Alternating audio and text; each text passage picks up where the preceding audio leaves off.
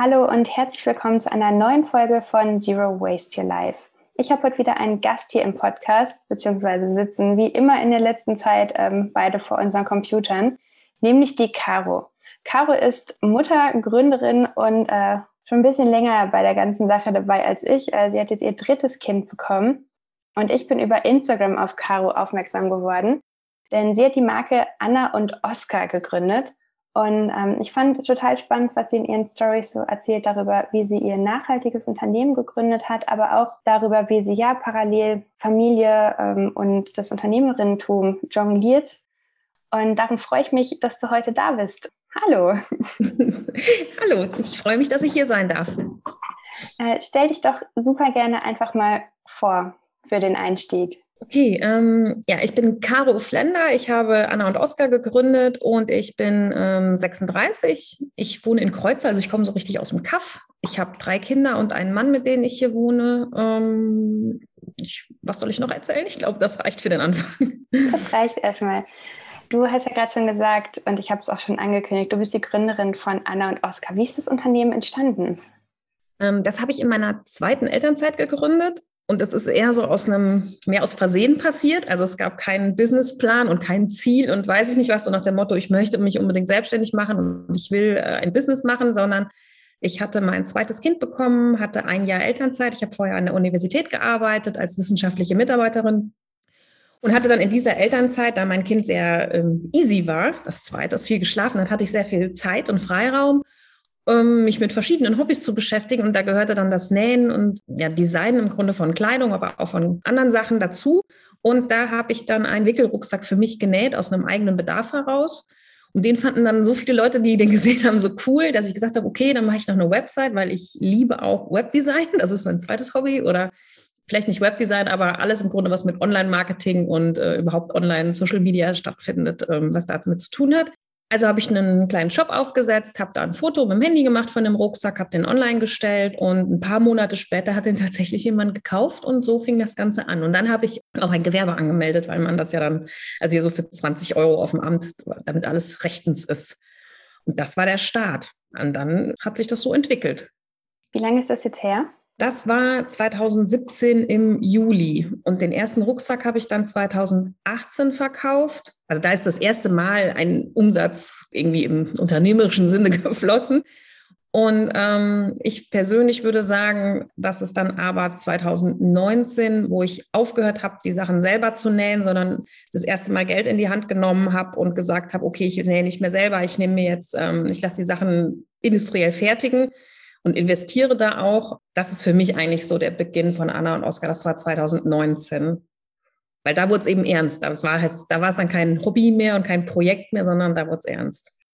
Total spannend. Vom Aus Versehen Gründen, die, die mir schon seit einer Weile folgen, wissen, das ähm, kann ich auch was erzählen. Vielleicht für dich, Caro, ähm, ich weiß es wahrscheinlich gar nicht. Äh, ich habe Zero Waste to Life gegründet, weil ich mich mit Zero Waste beschäftigt habe und mir ständig Menschen Fragen gestellt haben.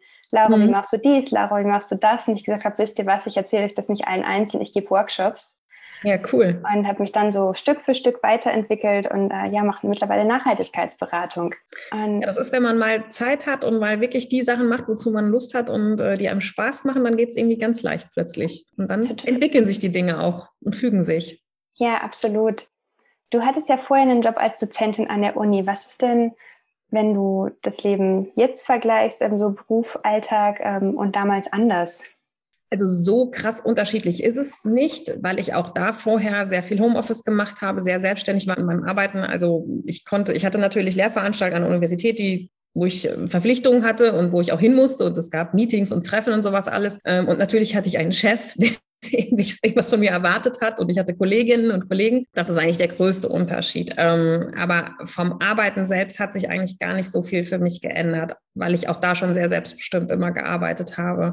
Das Schönste war für mich nur, als ich wieder schwanger wurde, dann zum dritten Mal, dass ich es dann keinem mehr erzählen musste. Also, dass ich dann einfach, dass ich nicht wieder zu meinem Chef gehen musste, hier, hör mal, tut mir leid, ich kriege noch ein Kind, ich bin jetzt wieder ein Jahr weg. Das war mir nämlich bei den letzten beiden Mal ziemlich unangenehm. Und ähm, diesmal war das irgendwie egal. Also ich kann jetzt so viele Kinder kriegen, wie ich will. Ja, go. Ja, jetzt ist erstmal gut im Moment. Ähm, dein Kind ist ja vier Monate alt, richtig? Ja, 14 Wochen, genau. Und ähm, wie teilst du dir das Ganze denn jetzt ein? Du machst jetzt offensichtlich nicht wieder ein Jahr Elternzeit wie beim zweiten Kind. Ähm, nee, ich, ich gehe einfach mit dem Flow. Also ich teile mir das gar nicht mehr groß ein. Ähm, ich hatte letztes Jahr oder sagen wir so am Anfang der Gründung oder von Anna und Oscar 2019 und so, da habe ich wirklich sehr, sehr viel gearbeitet und immer und jede freie Minute, jeden Abend und so. Und das habe ich aber ähm, letztes Jahr abgelegt, weil mir das echt so an die Nieren ging und mir das, das war einfach anstrengend und ähm, das war auch nicht der Lebensentwurf, den ich wollte für mich und meine Familie. Und da habe ich angefangen, Stück für Stück weniger zu arbeiten. Und deswegen muss ich jetzt im Moment auch gar nicht so viel arbeiten. Also man sieht mich zwar mal in den Stories rumspringen und so, das ist aber halt dann eben zwischendurch und dann lege ich das Handy weg und dann ist es für mich auch gut. Und ich ähm, telefoniere viel, ich schreibe viel E-Mails und ähm, ich habe mit meinem Mann, wir haben halt unsere Tage, unsere Woche ist relativ gut geplant meistens. Und das, damit meine ich, dass wir eigentlich fast gar keine Termine haben. Also wir sind, wir behalten uns diese Flexibilität bei und dadurch entsteht immer wieder Raum zum Arbeiten und auch zum Kreativsein. Und ich fühle mich nicht gestresst. Also es gibt natürlich Tage und Wochen, wo ich denke, oh Gott, wann machst du das jetzt alles? Aber in der Regel im Alltag ist es ziemlich easy. Weil wir einfach, ich schaue, wenn was passt, dann passt es und wenn nicht, dann eben nicht. Super gut. Ihr habt ja mittlerweile mehrere Produkte. Du hast ja erzählt, du hast angefangen mit den Wickelrucksäcken oder mit der mhm. Wickeltasche. Mhm. Na, ich glaube, das allererste war so eine Windeltasche, so eine kleine, die jeder nähen kann, so ganz einfach aus drei Teilen Stoff. Und dann kam der Wickelrucksack. Und als du das Ganze dann professionalisiert hast oder beziehungsweise das Ganze outgesourced hast, ähm, dass andere Menschen das für dich produzieren, worauf hast du geachtet im Sinne von auf Materialien, Arbeitsbedingungen ähm, etc. pp? Also die ersten 100 Rucksäcke habe ich ja selber bei mir zu Hause genäht und da habe ich ähm, ein Oilskin verwendet. Das ist ein so ein ähm, Material, das kommt aus England, das ist so aus der Fischerei übrig geblieben. Das ist halt so ein totales Outdoor, da kann man alles mitmachen. Und dann habe ich im Grunde da den Hersteller oder ich habe gefragt, wer kann mir denn ein ähnliches Produkt? Und alle wollen eigentlich dann, dass man so ein Canvas nimmt oder so, also ein Baumwoll-Canvas, was die meisten Rucksäcke sind, oder eben ein Polyester. Manche nehmen auch ein recyceltes Polyester, ist auch schön. Und ich habe halt immer gesagt, na, was wäre denn jetzt, wenn Geld keine Rolle spielen würde, wenn ich einfach das Allerteuerste und das Beste nehmen würde? Woraus sind denn diese Bundeswehr-Rucksäcke? Zum Beispiel habe ich gefragt, woraus werden denn Sachen gemacht mit den Stuntman-Arbeiten? Äh, und dann kam so, ja, das ist Cordura, aber da macht keiner einen Rucksack draus. Und dann habe ich gedacht, ja, okay, dann machen wir jetzt daraus den Rucksack. Und dann habe ich mich eben so rangetastet. Also ich gehe eigentlich immer so dran, dass ich den Leuten Fragen stelle. Wenn jetzt nichts eine Rolle spielen würde, nicht, wir haben noch nie irgendwas gemacht, wir haben noch keine Erfahrung, einfach mal so ganz ins Blaue hinein, was wäre denn das Beste? Und dann gucke ich halt eben, was man mir bietet und wäge ab.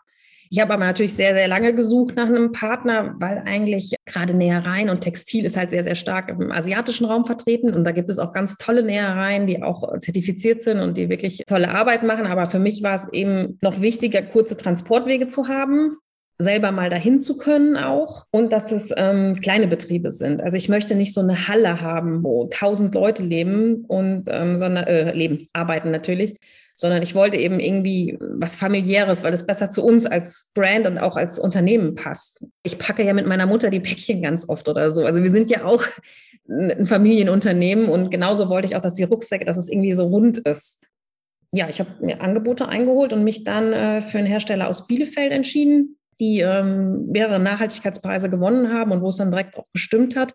Es war sauteuer, am Anfang ging es echt gar nicht. Und auch immer noch sind wir, ist Geld immer so ein Problem, so ein bisschen, oder die Preise. Aber ich bin wirklich überzeugt, wenn ich hartnäckig genug bin und einfach immer weitermache, dass es sich am Ende auszahlt.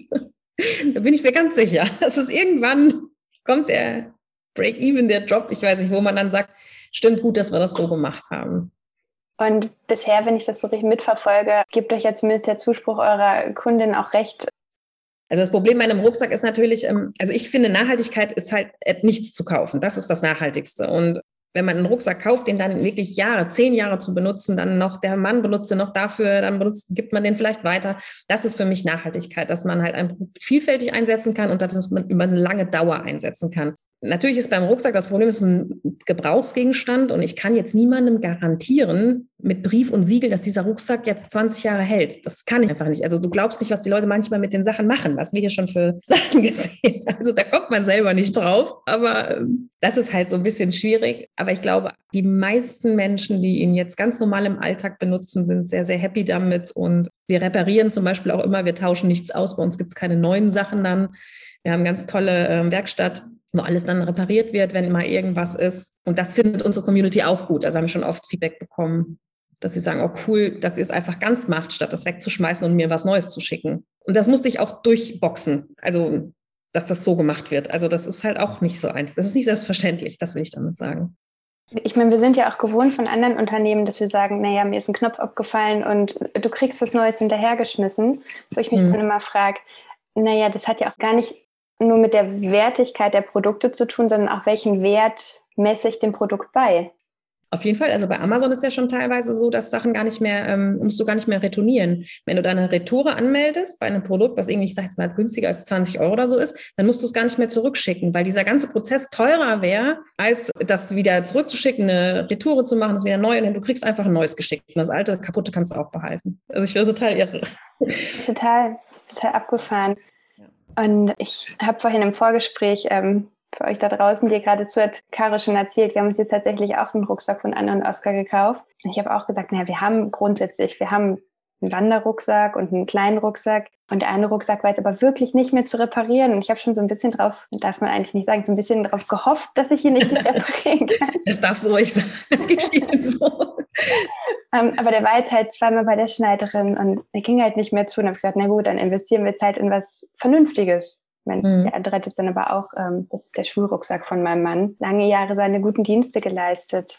Genau, also ich finde, wir alle haben ja meistens irgendwie eine Jacke. Ich habe Beispiel eine H&M-Jacke, die ich ja seit elf Jahren oder so trage. Die hat mal 30 Euro gekostet oder so, aber die trage ich halt immer noch. Wir haben ja alle so Teile, die irgendwie wirklich halten, aus irgendeinem Grund, weil sie irgendwie besonders gut gemacht sind. Also nicht, dass H&M jetzt so toll ist, aber irgendwie hält diese Jacke. Und ähm, das will ich eben mit dem Rucksack erreichen, dass es was ist, was man dann immer wieder auf den Urlaubsfotos sieht, auch in zehn Jahren noch. Ach, da hatten wir wieder den Hugo dabei, da ist es wieder und ich glaube, das, ähm, nur noch mal den, um den Bogen irgendwie rund zu machen, ist für mich am Ende das Nachhaltigste, was ein Unternehmen tun kann, weil das, was du gerade sagst, ich habe eigentlich noch einen, ich brauche den nicht, das kommunizieren wir ja auch ganz klar, dass wir sagen, bist du dir sicher, dass du jetzt wirklich äh, 179 Euro für einen Rucksack ausgeben willst, dann kauf ihn lieber nicht. Also du glaubst nicht, wie oft ich Leuten in den DMs bei Insta sage, lass mal, warte mal noch ein Jahr oder zwei oder also kauf es einfach nicht weil ich es so schlimm fände, wenn die Leute dann wirklich aus so einer Shoppingsucht heraus irgendwas kaufen, dann hätte ich völlig meine Message verfehlt. Das wäre für mich ein totaler Fail. Und dann verzichte ich lieber auf die 180 Euro Umsatz, als dass dann, dann irgendwo in der Ecke rumliegt. Ja. Und ich finde, das ist im Grunde noch nachhaltiger, als mit äh, Go Green zu versenden oder plastikfrei versenden. Also ist natürlich auch alles gut und wichtig, aber ich glaube, wie man verkauft, ist noch am Ende das, was wirklich zählt. Mhm. Und ich habe gesehen, ähm, Retouren muss man ja bei euch zum Beispiel auch bezahlen. Oh, das macht ja. ihr nicht. Da haben wir oft Ärger. Das klingt, als hättest du Geschichten dazu. Ja, nee, aber das, das ist so ein Thema, was mir Bauchschmerzen bereitet, weil es eben viele Leute nicht einsehen. Also es sorgt bei vielen Menschen dazu, dass sie dann nicht bestellen oder es geht uns Umsatz dadurch flöten. Das ist auch eine schmerzhafte Entscheidung, die man treffen muss. Und dann muss man damit leben, dass Leute dann eben woanders kaufen, weil man diesen Service nicht anbietet. Aber das ist für mich auch wieder, das ist für mich einfach, es wäre unrund, wenn ich das jetzt machen würde. Also es geht mir nicht um die 5 Euro Versand, das ist mir total egal. Wir haben so wenig Retouren. Es geht mir halt darum, zu sagen, überleg mal lieber dreimal, bevor du auf Kaufen klickst und nicht abends am Sofa, weil dir langweilig ist und mit dem Handy mal eben bestellen kannst du ja eh wieder zurückschicken. Also diese Mentalität, ich will jetzt niemanden umerziehen, aber diese Mentalität geht mir eben so auf die Nerven und das wird gefördert dadurch, dass man es so einfach und so bequem macht. Und deswegen äh, muss man bei uns die Retouren bezahlen. Machen aber Kolleginnen in der Branche bei mir genauso. Und die haben auch schlechte Erfahrungen damit und machen es trotzdem weiter. Ja, ähm, ich, ich, glaube, weiß, es, es, lohnt sich. Ja, ich, ich finde das eine total gute Sache. Eben genau aus dem Grund, dass ich mir mehrfach überlege, bestelle ich jetzt den Rucksack in drei Farben, um zu gucken, wie sieht er denn wirklich aus? Oder gucke ich mir einfach die Bilder vernünftig an und stelle vielleicht nochmal eine Nachfrage und entscheide mich dann. Auch diese Entscheidung zu treffen, das können auch viele Menschen nicht mehr. Sich einfach mal für eine Sache zu entscheiden und dann auch einfach mal dabei zu bleiben und dann ist es auch mal gut. Das ist auch sowas, was mit Konsum und mit unserer Zeit zu tun hat und was auch nicht nachhaltig ist. Ständig dann auch auf der Suche nach vielleicht doch noch was Besserem oder doch noch was, was hätte und vielleicht noch, ah, das ist absolut ungesund. Und man kann sich einfach für eine Farbe entscheiden und die dann nehmen. Ich finde, das sollte wieder möglich sein und auch zumutbar sein. Und ähm, unsere Community kann das ja, also die Kunden, die Leute, die bei uns kaufen, ich glaube, die sind alle ziemlich cool und die haben auch keine Probleme damit. Oder sie können es noch mal ein bisschen üben. ja, genau, oder so. Einer der Gründe, weshalb ich auch über das Nachhaltigkeitsthema im Unternehmen hinaus äh, super gerne mit Caro ähm, mich unterhalten wollte, ein bisschen auch aus dem persönlichen Interesse heraus, ist, es wirkt in den Instagram-Stories, wenn du hier und da mal was zeigst, mal total easy, wie du und dein Partner eure Familien, eure Arbeitszeit koordinieren. Hast du da Tipps für die Mütter, die angehenden Mütter, beziehungsweise die Eltern ja eher, ähm, die uns hier gerade zuhören? Habt ihr da so Best Practices, und du hast gerade schon gesagt, ihr geht einfach mit dem Flow. Ist das vielleicht die Best Practice?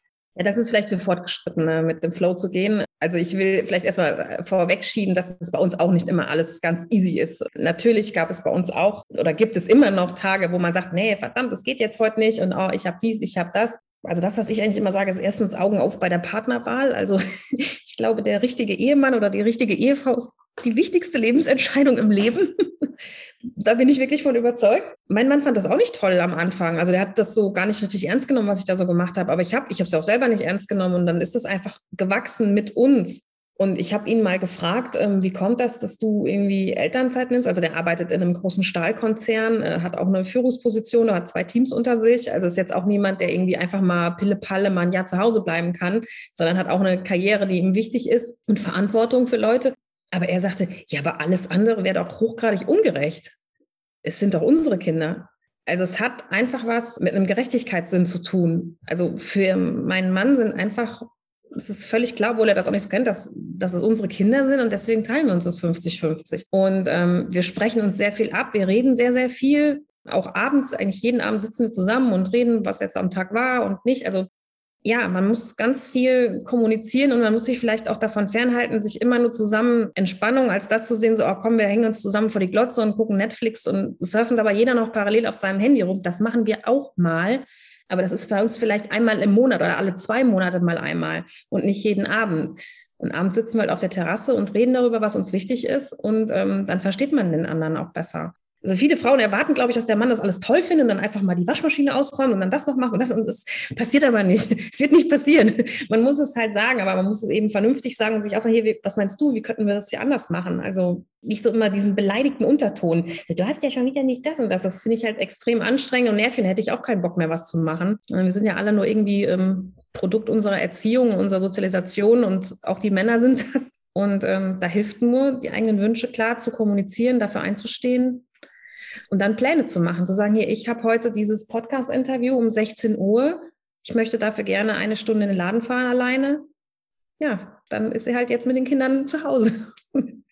Das äh, ist tatsächlich auch meine Erfahrung. Also du hast ja schon ein paar Jahre mehr, aber ich glaube, also wir haben vor dem Kind schon viel kommuniziert und jetzt einfach noch viel, viel mehr und über noch mehr Dinge, über die ich vorher nie drüber nachgedacht hätte, dass man darüber auch noch kommunizieren muss. Eben sowas wie ich habe jetzt ein Podcast-Interview, es wäre super, also ich mache das hier gerade im Homeoffice, es wäre super, wenn du eine Stunde mit dem Kleinen spazieren gehst oder wenn ihr euch ins Schlafzimmer setzt. Das ist am weitesten weg vom Büro. Mhm. Ja. Genau. Und ich glaube, wenn der andere auch mal die Träume und die Wünsche, also alles, was da dran, dass man nicht immer in diesem Forderungsding, sondern, also wir sehen uns halt wirklich so als Team. Wir sind eine Einheit und wir managen alles um uns herum und nicht der eine macht das, der andere macht das. Wir rechnen auch nicht auf, wer öfter die Kinder hat oder wer mal abends. Besser früher war das immer so, wer dann mal einen saufen gehen konnte zum ersten Mal, wo dann im Freundeskreis irgendwie, du warst jetzt Freitagabend weg, dann darf ich Samstagabend weg. Das finde ich total schädlich für eine Beziehung. Also ich sage immer zu ihm, geh zum Tennis, mach deinen Sport, treff dich mit deinen Freunden und genauso sagt er es auch bei mir. Was ist das Beste für alle? Also, dass man sich nicht immer dieses ja, so ein Konkurrenzdenken sehe ich bei vielen und ich glaube, das ist extrem giftig für eine Beziehung, also für jede Art von Beziehung. Und ähm, ja, wir sehen uns auf jeden Fall als Team, die das irgendwie gemeinsam wie so eine super krasse Challenge, das Elternsein ist ja immer eine super krasse Challenge, also wissen wir ja beide, gibt ja nichts, was mehr Hardcore ist als das und ähm, da kann man nur als Team bestehen, sonst verlierst du ja, sonst gehst du unter. Ja. Vor allem, wenn man mehr Kinder hat als Erwachsene, haben wir heute wieder gemerkt. Also die sind jetzt in der Überzahl, ganz schön anstrengend. ja, kann ich mir vorstellen. Ähm, wir hören uns dann in ein paar Jahren wieder, dann werde ich berichten. ja, ja, ja. genau das ist gerade gesagt. Ihr kommuniziert viel, ihr seht euch als Team und ich habe den Eindruck, dass das auch was sein kann, um nochmal den Bogen zu schlagen ähm, von Partnerschaft, Elternschaft zum Thema Unternehmerinnentum, dass auch das total wichtig ist, zu sagen, wir tun Dinge aus einem bestimmten Grund ähm, in unserem Unternehmen und wir kommunizieren das auch. Und es geht nicht ums Verkaufen um jeden Zweck, sondern ähm, wir sagen dann im Zweifelsfall auch, ja, vielleicht lohnt sich das für dich noch gar nicht. Genau, also das ist eben diese Kommunikation ist einfach, glaube ich, auch, dass man auch immer denken muss, ich denke nicht an Kunden oder Kundinnen, sondern ich denke eben an Menschen, die da sitzen, die vielleicht auch knapp sind mit der Kohle mal, die auch vielleicht mal überlegen müssen. Und mir ist eben im Hintergrund viel, viel wichtiger.